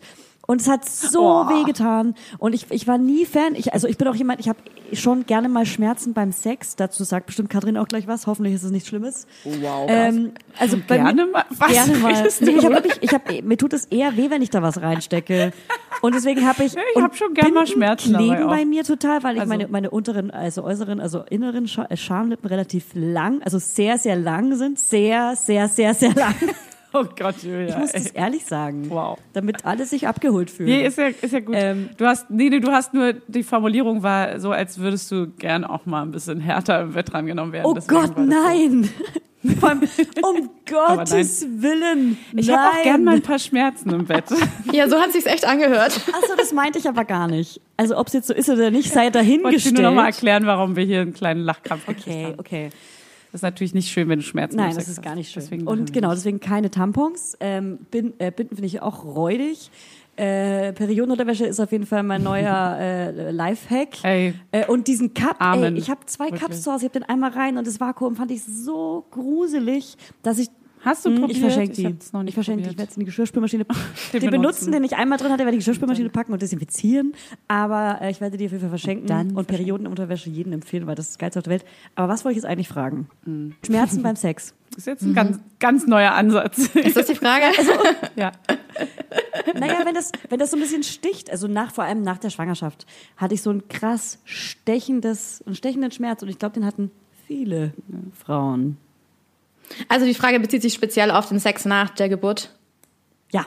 Ähm, d- das ist so individuell. Da kommt es natürlich total drauf an, was für Geburtsverletzungen bestanden haben. Ähm, Ja. Es ist ja so, dass häufig beim ersten Kind äh, einfach eine Geburtsverletzung da ist. Das ist auch gar nicht weiter schlimm, aber dass da in der Scheide oder am Damm, also am Übergang zwischen Scheide und After, ein bisschen was einreißt, das wird dann äh, in, einer, in einer kurzen ähm, lokalen Betäubung in der Regel ähm, versorgt. Verheilt auch super, weil das Gewebe einfach spitze durchblutet ist in der Zeit nach der Geburt. Ähm, aber das verändert manchmal eben auch die Anatomie der Scheide, ja, muss man einfach so sagen. Ähm, das kann natürlich sein, dass es am Anfang mal Schmerzen verursacht. Und man muss sich auch vorstellen, dass ähm, der Gebärmutterhals, der, ist, der ragt ja in die Scheide rein, der bildet ja quasi das Ende der Scheide. Und aus dem ist das Kind ja letztlich, wenn man natürlich entbindet, äh, rausgekommen. Und der verändert sich in seiner Anatomie auch nach der Geburt. Das heißt, er ist in den Monaten nach der Entbindung nicht direkt wieder so formiert, wie der ähm, vor der Schwangerschaft gewesen ist. Und auch so anatomische Veränderungen können mal dazu führen, dass, ähm, dass es eher Schmerzen beim Sex gibt. Das kann ein Grund sein. Und was auch ein Grund sein kann, ist die hormonelle Situation. Wir kennen das tatsächlich sogar vom PMS, dass äh, viele Frauen beschreiben, dass sie in der Zeit vor der Periode eher Schmerzen haben beim Sex. Und das liegt auch ähm, an dem Hormon, an der Hormonsituation während dem, während den Tagen, vor den Tagen quasi. Und das kann auch mal ähm, nach der Entbindung Grund dafür sein, dass es so, ein, so einen stechenden Schmerz gibt. Ist es, fühlt sich das eher so, so, äh, könnt ihr das lokalisieren? Ist das eher so im hinteren Scheidengewölbe, also eher im Unterbauch? Oder ist es eher an der Vulva? Ich habe es mittlerweile nicht mehr, ähm, aber ich hatte auch einen Scheidenriss. Deswegen ist es wahrscheinlich deshalb so ein spitzer, stechender Schmerz gewesen. Ja, das passt dazu. Eine alte Wunde, die quasi geteasert wird. Okay. Ja, es ist letztlich ist es eine Narbe dann in dem Wunde. Fall, ne? Und es ist einfach anderes Gewebe als das Umgebungsgewebe.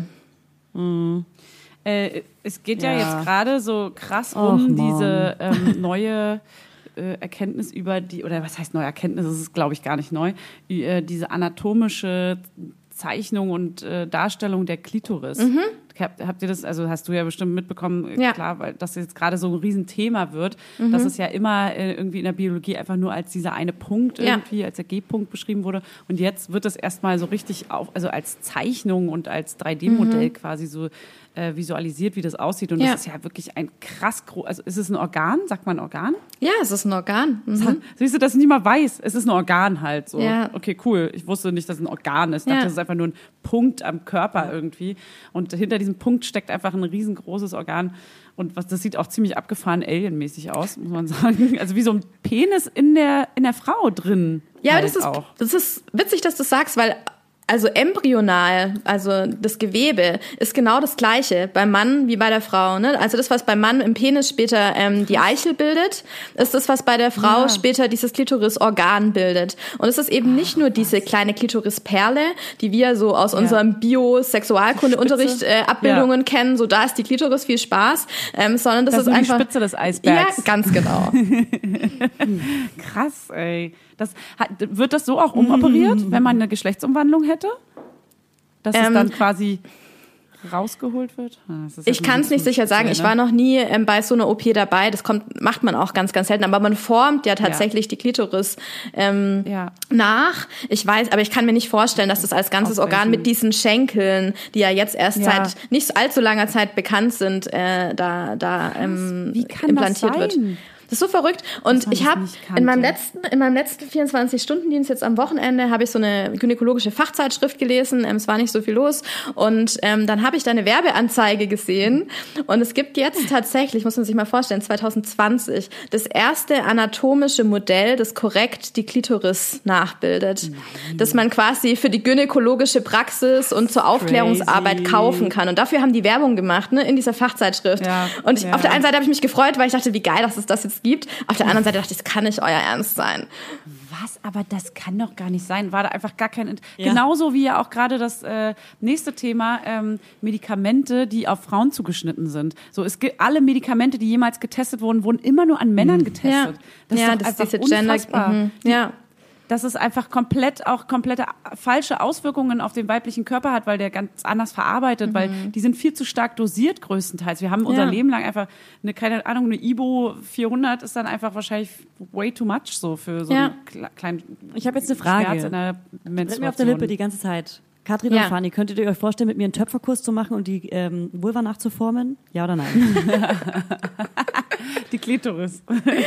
die möchte ich gerne formen. Können wir bitte ja. formen? ich wäre sofort so eine dabei. Orchidee. Also ich Cool. bin spitze an der Drehscheibe im Töpfern. Ich war erst gestern im Kurs, aber Nein. an der Drehscheibe lässt sich die Klitoris, glaube ich, nicht nachbilden. Da müssen wir schön kneten, aber das kriegen wir hin. Ja.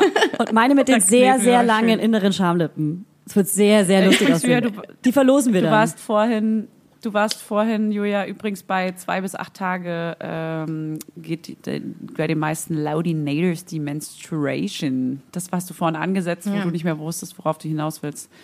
Äh, weiß Ja. nicht, ob du dazu noch irgendwas sagen wolltest, vielleicht? Ähm, ich habe mir dazu aufgeschrieben, dass ich äh, ganz gerne ohne alles verhüte. Und warum kommt die Periode bei manchen so früh und bei manchen so, warte mal. Genau, dass ich gerne ohne alles verhüte und wie viele Tage kann man eigentlich schwanger werden? Das wollte ich noch fragen. Wie viele Tage im Zyklus? Genau. Also ich glaube, das ist eine Frage für Leute, die noch kein Kind haben, Mhm. die äh, sowohl verhüten, um nicht schwanger zu werden, als auch Mhm. äh, verhüten, um schwanger zu werden. Also das ist vielleicht eine Frage, die man für beide gut beantworten kann, weil manche wollen ja auf gar keinen Fall ein Kind, wie ich jetzt gerade zum Beispiel. Und manche wollen ja unbedingt ein Kind Ja. und wollen vielleicht wissen, was für Hacks es gibt. Also, ähm, dazu müssen wir uns einmal angucken, ähm, wie fit und überlebensfähig die Eizelle und wie fit und überlebensfähig die Spermien sind. Und es ist so, dass wenn die Eizelle in den Eileiter gesprungen ist, und das ist tatsächlich auch der Ort der Befruchtung, wissen auch viele nicht, dass das nicht in der Gebärmutter stattfindet, sondern eben schon im Eileiter. Ähm, Wenn die Eizelle da reinspringt, dann hat die so eine Überlebensfähigkeit von ungefähr 24 Stunden. Jetzt ist es so, dass die Spermien aber länger überleben können, nämlich bis zu 72 Stunden. Das bedeutet, Weibchen. ja, genau. Ähm, das bedeutet, dass ähm, man so, man sagt drei Tage vor bis zwei Tage nach dem Eisprung fruchtbar ist. Ne? Weil wenn die Spermien schon vorab in der Gebärmutter sind, also vor dem Eisprung, dann können die drei Tage bis zum Eisprung eigentlich überleben. Aber die Eizelle, wenn sie einmal gesprungen ist, kann eben nicht mehr unendlich lange überleben. Und deswegen hat man dieses Zeitfenster von ungefähr fünf Tagen. In dieses, diesen Zyklus-Apps, und da darf man sich jetzt nicht wundern, ist ja dieser kritische Bereich um den Eisprung meistens weiter gefasst. Das liegt einfach daran, dass wir ja nicht hundertprozentig sicher sagen können, wann der Eisprung stattfindet. Und deswegen ähm, ist dieser Bereich meistens länger als diese fünf Tage, die eigentlich wissenschaftlich äh, ja korrekt wären. Ich finde schön, dass du wir sagst. Und damit meinst du uns drei, bin ich mir sicher. dazu habe ich, dazu hab ich eine abgefahrene Story. Ähm, ich habe gerade eine Freundin, Bekannte, die ist schwanger mit Zwillingen. Und Zwillis. die wurde an zwei verschiedenen Tagen wurden zwei verschiedene Eier in ihrem Körper befruchtet. Die, also die Zwillinge sind aus zwei verschiedenen Geschlechtsverkehren Das entstanden. kann doch gar nicht wahr sein. Das, ist kann super, nicht super passiert absurd. sein. Und Gibt ich habe es es das, vorhin schon einmal angeteasert bei Katrin und sie meinte auch schon, das ist richtig absurd. Aber dazu wollte ich fragen, ist, wie kann das sein? Wie kann dieses zweite Ei da überhaupt hinkommen? Das ist total, ähm, total eine spannende Frage und interessant, dass die Ronja mir in unserem Podcast genau die gleiche Frage auch schon mal gestellt hat. Ich habe das Gefühl, diese Stories von mehreren Eiern, die befruchtet werden, gibt's häufiger, als es sie tatsächlich gibt. Ich finde es aber auch witzig. Weil sie so krass ist. ja, aber die, die Frage ist doch auch, woher weiß sie das denn? Also, Na, das hat ihr, ihr der Arzt wohl bescheinigt, weil sie hat ja Zwillinge im Bauch. Und, Ja. Und die hatte eine Lesebrille wohl- auf, als er in die also, Vulva geguckt hat. Nein, aber die sind ja zweieich. Also Ja. heißt das sind ja schon mal zwei Eier. Ja, genau. So, und Ja. anscheinend, an, also wahrscheinlich an der Größe des Babys können die vielleicht ja sehen, wie viele Tage die alt sind oder sowas. Nee, auf jeden Fall Sinn. haben sie Die können ja ihr, unterschiedlich wachsen. egal, sie haben ihr auf jeden Nein. Fall bescheinigt, dass sie aus zwei Okay. verschiedenen Geschlechtsverkehren diese Babys hat. Also das wird schon irgendwie in irgendeiner Form stimmen. Also es kann, es kann in seltenen Fällen mal sein, dass in, innerhalb von einem äh, Zyklus ähm, Eier zu unterschiedlichen Zeitpunkten springen. Ja, das, einmal aus der linken Seite zum Beispiel und dann auch aus der rechten Seite. Und dann kann es natürlich auch sein, wenn das versetzt ist um ein paar Tage, dass ähm, sich dann, dass es dann zwei befruchtete Eier gibt. Wenn die Spermien dann einmal das eine Ei befruchten, das nistet sich dann schon ein und ein paar Tage später gegebenenfalls das andere. Ich kann nicht ganz nachvollziehen, wie man das, wie man das danach im Ultraschall noch beweisen soll. Aber ähm, gehen würde es auf jeden Fall, klar. Aber theoretisch ist es ja auch Crazy. am Ende wurscht, weil es kann ja auch in einem Geschlechtsverkehr am Ende passiert sein. Du hast trotzdem einfach Ja. schon diesen super geringen Zufall, dass es zwei Eier, oder passiert es häuf- häufiger, dass mal zwei Eier da im Eileiter sind? Nee. Also ist es zwei, also zweieiige Zwillinge sind auf jeden Fall häufiger als eineiige und die entstehen ja. Ah, genau, das war nämlich noch eine Frage. Das ist häufiger. Ja. Okay. Als Und warum gehen immer alle davon aus, dass Zwillinge eine ähm, künstliche Befruchtung sind? Ich finde das mal fast schon eine Beleidigung. Oder es ist beleidigend gesagt. Ich finde, eine künstliche Befruchtung ist völlig legitim und ähm, auch gut, dass Das es ist sowas gibt. Nachteil. Ist ja voll Ja. schön, dass es sowas gibt, aber Ja. dass immer so mh, bewertend gesagt wird, so, oh, Zwillinge, das könnte doch eine künstliche Befruchtung sein. Mhm. So, weil Menschen das vielleicht wissen oder wa- warum, warum sagen Menschen das manchmal so abwertend? Sagen Sie es abwertend? Ich glaube, weil rund ums Thema Also, ist das Eine hohe Schwangerschaft. Wahrscheinlichkeit, weil man dann viele Eier einsetzt oder warum? Also man muss sagen, die Zwillingsschwangerschaften sind schon mit Fortschreiten der reproduktiven Möglichkeiten ähm, sind die im, steil angestiegen. Ne? Und das liegt einfach daran, dass wenn man künstlich befruchtet, dann ähm, setzt man ja quasi befruchtete Eizellen, in aller Regel, es gibt auch andere Methoden, ähm, setzt man befruchtete Eizellen in die Gebärmutter ein. Und damit man eine möglichst hohe Wahrscheinlichkeit hat für eine Schwangerschaft, macht man das eben nicht nur mit einem, sondern mit mehreren. Und deswegen entstehen aus künstlichen Befruchtungen ganz häufig Mehrlingsschwangerschaften. Und, Ja, ähm, und ich glaube, das wissen irgendwie einfach viele. Und ich weiß nicht, rund um das Thema Schwangerschaft und Geburt wird ja so viel geurteilt von Leuten, die eigentlich nicht danach gefragt werden. Und ähm, das ist halt auch ein so ein Thema. So, was, ihr habt's nicht Ja. natürlich hingekriegt, so ein bisschen, jetzt Ja. fühle ich mich besser. Ich glaube, einen anderen Grund Ja. gibt's eigentlich nicht. Also wirklich. Ich bin so froh, dass es sowas gibt wie künstliche Befruchtung und Kaiserschnitt, ganz ehrlich. Da können wir echt alle froh sein. Ja. Dadurch gibt es so viele tolle Kinder auf dieser Welt. es- Ähm, Ist es so, dass ähm, mit dem Alter das auch irgendwie steigt, dass man Zwillingsgeburten hat? Nee, mm, mm. also es gibt eine genetische Veranlagung für Zwillingsgeburten. Ähm, Ja. Da eher tatsächlich sogar noch über die mütterliche Linie als über die väterliche, soweit ich weiß. Ähm, Aber dass es mit dem Alter die Wahrscheinlichkeit ansteigt, wüsste ich jetzt nicht. Hm, okay. bei uns gibt es in der Familie Zwillinge, deswegen war ich so. Ah, ah. Aber selbst wenn ich sie bekommen hätte, hätte ich mich mega darüber gefreut. Klar, ich wollte als Kind immer Zwillinge. ich wollte als Kind immer Zwillinge haben. Immer.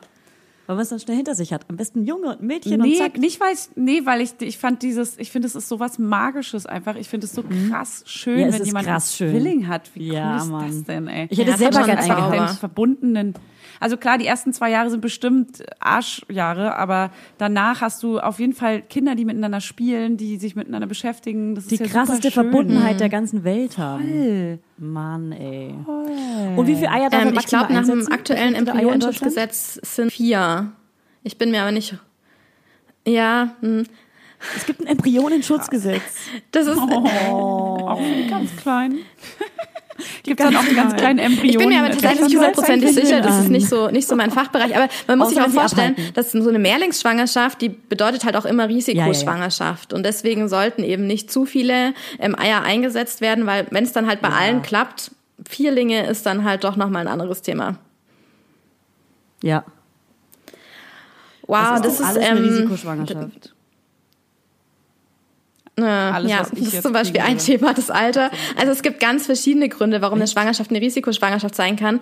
Ähm, wer mal einen Mutterpass in die Hände gekriegt hat oder vielleicht sogar selber schon einen besitzt, der kann da mal reinblättern. Da gibt's eine Seite, da ist so äh, runtergerattert, was man alles ankreuzen kann, was gegebenenfalls dann zu einer Risikoschwangerschaft führt. Ne? Das sind so ganz viele kleine Kästchen. Da gehört zum Beispiel das mütterliche Alter. Ich glaube, das ist heutzutage fast so der Hauptgrund für die Risikoschwangerschaft. Es sind aber auch Mehrlingsschwangerschaften. Es sind ähm, vor allem auch Medikamenteneinnahme oder Vorerkrankungen bei der ähm, werdenden Mutter. Solche Dinge.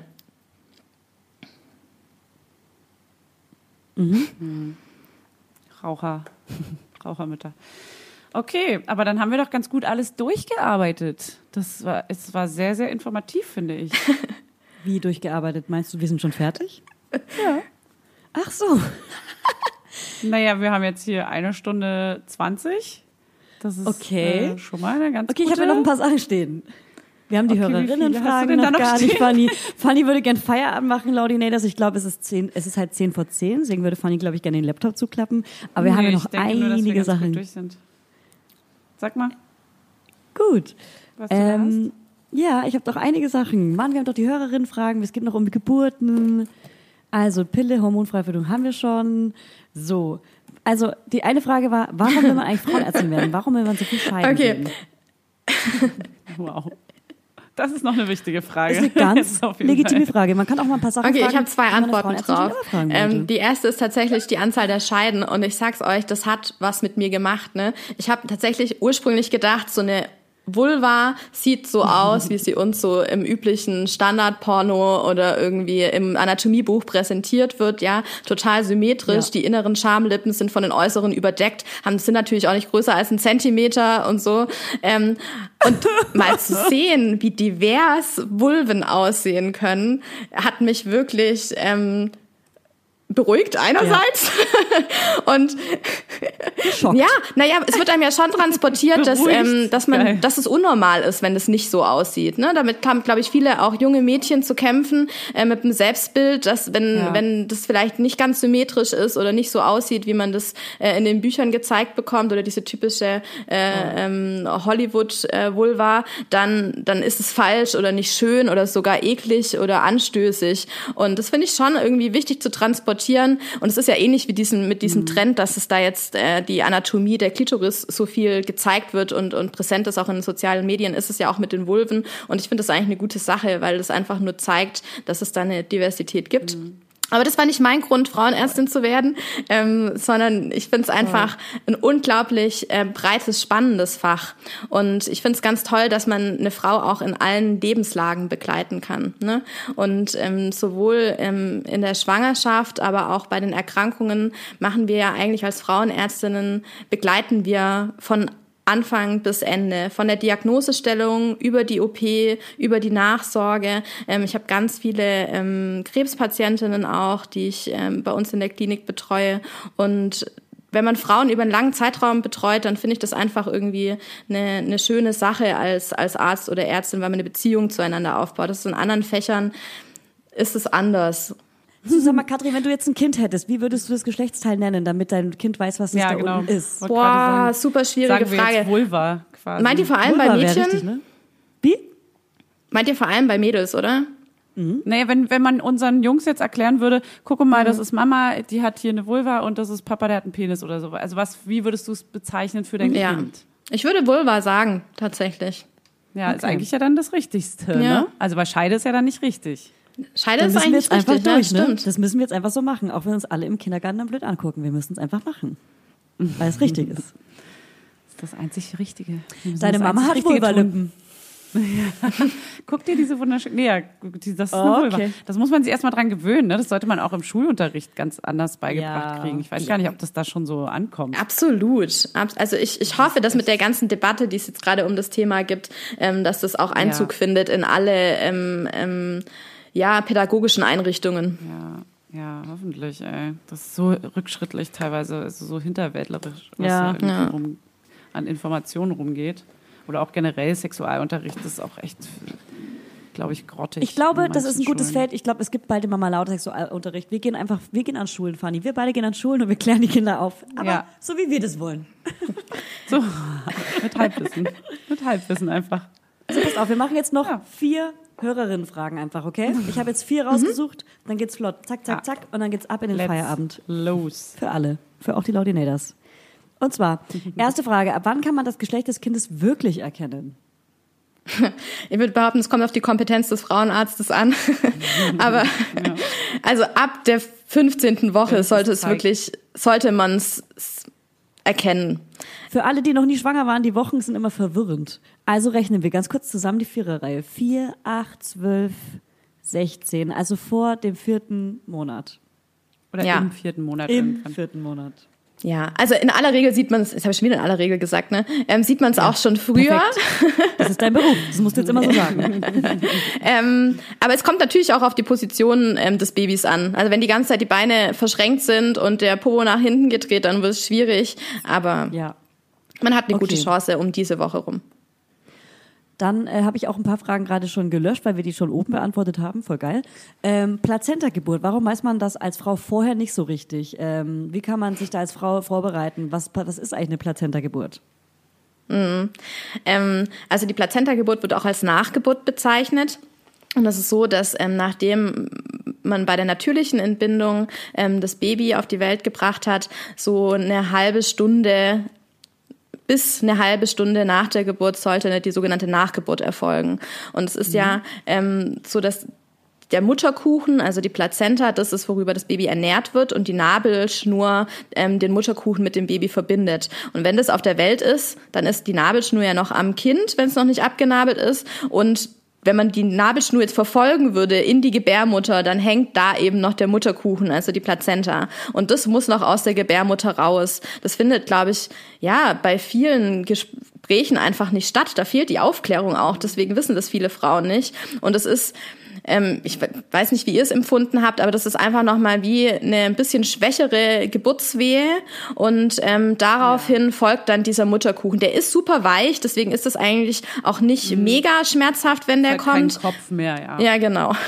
Ähm, Aber, aber tatsächlich äh, ist das trotzdem, also das Gute ist ja, nach den eine Milliarde Wehen, die man dann hatte, ist es nur noch diese eine. Und ehrlich Mhm. gesagt, vorher dachte ich auch immer, Mann, warum redet da keiner drüber? Warum erklärt mir das keiner? Warum wird da so wenig drüber gesprochen? Das denkt man echt Weil man weiß vorher. das ja wirklich nicht. Ja. Das denkt man. Und wenn man dann drin war, dann denkt man so, ja, okay, es wird einfach auch vielleicht nicht so viel drüber gesprochen, weil Ist nicht so in wichtig. dem Moment so viele andere Sachen, genau, weil Mhm. es wirklich, also klar, es ist nochmal eine Wehe und die drücken da auch auf deinem Bauch dann nochmal rum, um das dann so ein bisschen irgendwie Manchmal. doch rauszukriegen, falls das nicht rauskommt und so weiter. Und das ist schon nochmal ein ganz schönes Gerüttel so, aber ehrlich gesagt hat es jetzt auch nicht nochmal so krass wehgetan. Bei mir hat es jetzt nicht so krass wehgetan Mhm. und deswegen dachte ich dann so, ja, okay. Also ich kann mich auch nicht so richtig daran erinnern. Also ich, ich Man erinnere mich. es auch ein ich bisschen sage im immer, das ist ein bisschen wie. Ja. Flubber. Flubber, den Film von äh, mit Robin Williams, kennt ihr den? Es war einfach Ja, nur klar. so ein Blub. Es ist so rausgeflabbert. Es ist kein Kopf Schlabberschlopp. mehr, es ist keine, es ist keine Schulter Ja. mehr. Es ist einfach nur, du hast das Baby im besten Ja, es ist Fall, wenn du Organ Glück halt, hattest ne? oder wenn es okay gelaufen ist, hast du das Kind ja eigentlich schon auf dir. Oder es liegt sogar schon auf Papa. Und dann kommt, wobei, Ja. ist, die, ist die Nabelschnur dann schon ab? Ich weiß gerade gar nicht mehr so genau. Und Das ist ganz halt unterschiedlich. raus. Es ist unterschiedlich, okay. Es fällt mir gerade ein, dass mein ist ein Freund die. Nabelschnur Das zerschnitten ist hat. ein Er hat ein Wunder. großes ja, Finale. voll.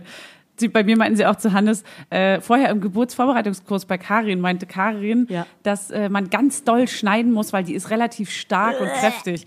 Und Hannes hat noch ganz so krass die Leder. Erinnerung, das erzählt er heute noch, dass er dann richtig sich so mit voller Wucht so an die Schere gemacht hat und dann so richtig doll durchgeschnitten hat. Und dabei ging das gar nicht so schwer, wie er Ja. dachte. Und dann ist das da überall rumgespritzt und, so, und alle so, oh, oh, oh, ganz ruhig, ganz ruhig. Geil. Und er so, ha, ich dachte, das geht viel schwerer.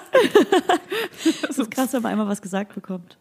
Aber das ist auch voll toll für die Papas, wenn die halt irgendwie auch mal wirklich was machen können. Die Stunden Wenn die davor Kleinen kann man irgendwie ja, ja außer Wasser anreichen und irgendwie Händchen halten, Ja. ist man nicht so wirklich Voll. beteiligt. Und das ist dann natürlich Ja, das große voll. Finale, ist ja klar. Ja. Total. Das ist die Zielschnur, die dann durchgeschnitten wird. Eigentlich sollten Ja, das die genau. Mütter machen dürfen auch, weil die haben ja die ganze Zeit gelitten. Also die Männer auch. Aber die Mütter mehr. Die Mütter mehr. Aber es gibt jetzt, jetzt, genau jetzt bekommst du gerade von einer Hörerin eine kleine Nachricht so, dass sie es selber gemacht hat. Ja, stimmt. Ey, das Ja. irgendwie, vielleicht beim zweiten mache ich es. Ey, so. Und So Katrin, nämlich. ich habe noch eine abschließende Frage. so. Du hast ja noch kein Kind. Wie stellst du dir deine Geburt vor? Du bist die bestimmt schon einmal durchgegangen. Ähm, ganz schwierige Frage. Ähm, ich glaube, der große Nachteil, wenn man vom Fach ist, ist, dass man nicht so unbedarft in die Geburt reingehen kann, wie viele andere Frauen das können. Ich habe ähm, jetzt vor sieben Monaten meine Schwägerin entbunden und habe meiner kleinen Nichte auf die Welt geholfen. Und es war ein total tolles Erlebnis. Und was ich an der Geburt so bewundert habe, war einfach wie sorglos meine Schwägerin in diese Situation gegangen ist. Und in dem Moment habe ich gedacht, Ja, weil du das werde ich nie bist. haben. Wie cool. ja, ich werde es leider nie haben. Und ähm, ja, trotzdem habe ich natürlich den Vorteil, dass ich mir vertraute Menschen äh, nehmen kann, die mich da begleiten, weil ich einfach ähm, Kolleginnen auch als Freundinnen habe und natürlich auch Hebammen als Freundinnen habe. Und deswegen stelle ich mir das eigentlich als sehr geschützten Raum vor. Und das ist, glaube ich, schon mal ein Riesenglück, das andere vielleicht gar nicht haben. Ja, das, Das, stimmt. ist, das klingt auch echt. Also ich glaube auch, du wirst da nicht abgeklärt, aber du wirst halt voll wissen, was dich erwartet. So. Am Ende sagst du allen, was sie machen sollen. Ja, genau. Da habe ich auch ein bisschen Sorge, dass ich dann alle rumkommandiere. Ja, wir mal. ja.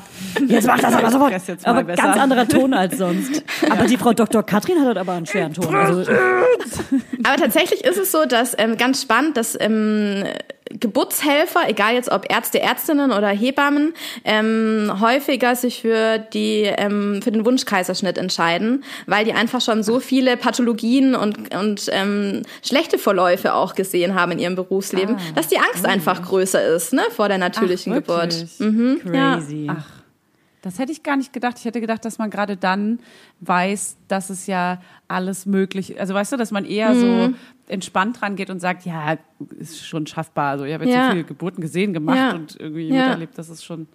Aber krass. Okay. Okay, und dann noch eine Äh, so abschließende, dann noch eine abschließende Frage für alle, die ähm, sich immer wundern, warum muss bei der Geburt ein Arzt oder eine Ärztin dabei sein? Weil es gibt ja auch Geburtshäuser oder Hausgeburten und da sind natürlich keine Ärzte oder Ärztinnen dabei. Also rechtlich muss das nicht so sein. Ne? Ich darf ähm, die Frau im Gegensatz zur Hebamme nicht alleine entbinden. Also eine Hebamme muss bei der Geburt dabei sein, aber der Arzt oder die Ärztin muss nicht bei der Geburt dabei sein. Ähm, warum ist es in der Klinik nicht so? Ohne Hebamme. Bitte? Das, das darf gar nicht ohne Hebamme. Das wusste ich zum Beispiel nicht. Also wenn es in einem, in einem Geburtshaus oder in der Klinik stattfindet, dann dürfte ich das als Arzt das eigentlich nicht alleine machen, sondern da muss eine Hebamme dabei sein. Natürlich gibt es auch Hausgeburten oder Frauen, die gerne ähm, alleine äh, entbinden möchten. Das empfehle ich nicht, das gibt's aber und das ist natürlich jetzt nicht ähm, rechtlich verboten. Ja. Ja. Und warum wir bei ähm, der Endphase der Geburt dazukommen, ist einfach, weil das die Phase ist, ähm, in der es die meisten ähm, Pathologien geben kann. Ne? In aller Regel geht da alles gut, aber da kann es eben mal zu einer verstärkten, in aller Regel. Ähm, es kann aber auch mal zu einer verstärkten Blutung kommen oder in Häusern, in denen kein Kinderarzt dauerhaft anwesend ist, ist es einfach wichtig für die Erstversorgung des Säuglings, weil da die Hebamme ähm, nicht so in dem Maße ausgebildet ist, wie wir das als Ärzte oder Ärztinnen sind. Und ähm, ja, und deswegen sind wir da bei der, bei der Geburt in der Endphase dabei oder eben vorab, falls es Dinge gibt, die nicht nach Plan laufen. Ja. Cool. Katrin, Frau Dr. Katrin, wir ziehen unseren Frau kleinen Dr. Hut. Dr. Katrin. Wir ziehen unseren kleinen Hut. Wenn diese Folge rauskommt, bist du safe sowieso schon. Frau Dr. Professor äh, Me- Met, I hope so. Met vor allem. Met. Ja. M-E-T-T. Met. Met, mit der Met-Igel. So nämlich. Ja. ähm, vielen Dank. Was soll ich sagen? Was. euch. Schön was. Es hat Schön Spaß war's. gemacht, ja. Ja, sehr schön. Dankeschön, dass du gekommen bist. Ans Mikro. Ans Mikro. Uh. Oder auch äh, sexuell. Oder so Nein. getan. Du hast mir so getan, als wärst du gekommen. Hast du, hast du Können wir auch noch eine Folge drüber machen. Ihr müsst mich nur wieder einladen. Über, über was? Über Sex? Über, äh, über Ja, klar. S-E-X. S-E-X. Katrin, wir kommen auf jeden Fall nochmal auf dich zu. Da kannst du, kannst du Gift drauf, da kannst du Gift draufnehmen. Da kannst du CBD-Öl Ey, draufnehmen. Das ist so ein mittelalterliches Sprichwort auch, ne? Da kannst du Gift draufnehmen. Ja. Da lese ich mal, wo das herkommt. Das lese ich. Mal. Das liest jetzt Fanny. Fanny liest jetzt, wo das Sprichwort herkommt. Einschlafen. Katrin legt sich jetzt ins Bett und kann einschlafen, ohne dass alle zwei Stunden ein Baby weint. Und wir freuen uns darauf. Neid. Katrin, wir melden uns sicher nochmal bei Wir dir. Wir machen nochmal eine. Folge. Und die Daudinators, die rezensieren jetzt diese Folge bei Apple, folgen uns auf Spotify, auf RTL Now und äh, wo noch? Auf äh, bin schon ganz Podimo und äh, äh, äh, äh. gut. Und auf Instagram. Ciao. Tschüss. Ciao.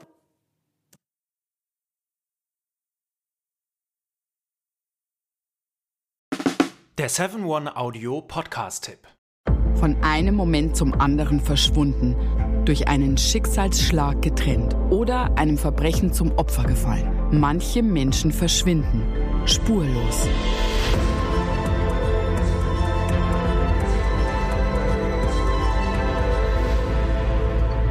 Ich bin Julia Leischig und in meinem Podcast Spurlos erzähle ich zusammen mit meinem Lieblingskollegen Michael Strasser jede Woche spannende, manchmal rätselhafte, manchmal emotionale Fälle von verschwundenen Menschen.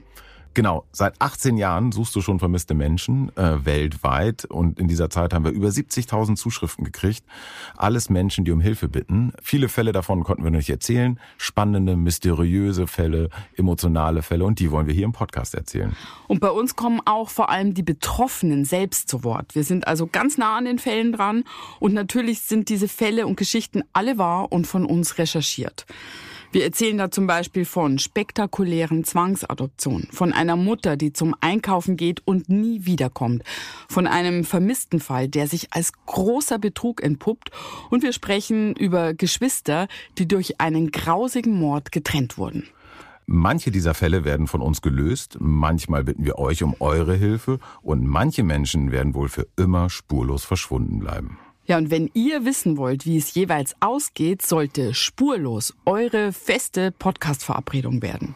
Und ich werde natürlich dich, Julia, immer um deine persönliche Meinung, deine Einschätzung Mhm. zu jedem Fall fragen. Ja, und äh, wir reden auch über hinter den Kulissen. Ja. Ich habe da so einiges zu erzählen, auch über dich, ne? Ja, auch über dich, Julia. Es kommt alles auf den Tisch. Ja, deine Sachlichkeit, dein Technikshaming mir gegenüber. Julia, ich weiß sehr viel über dich. Ich weiß noch mehr über dich. über all das werden wir auf jeden Fall sprechen. Das heißt, es wird auch auf dieser Ebene sehr interessant.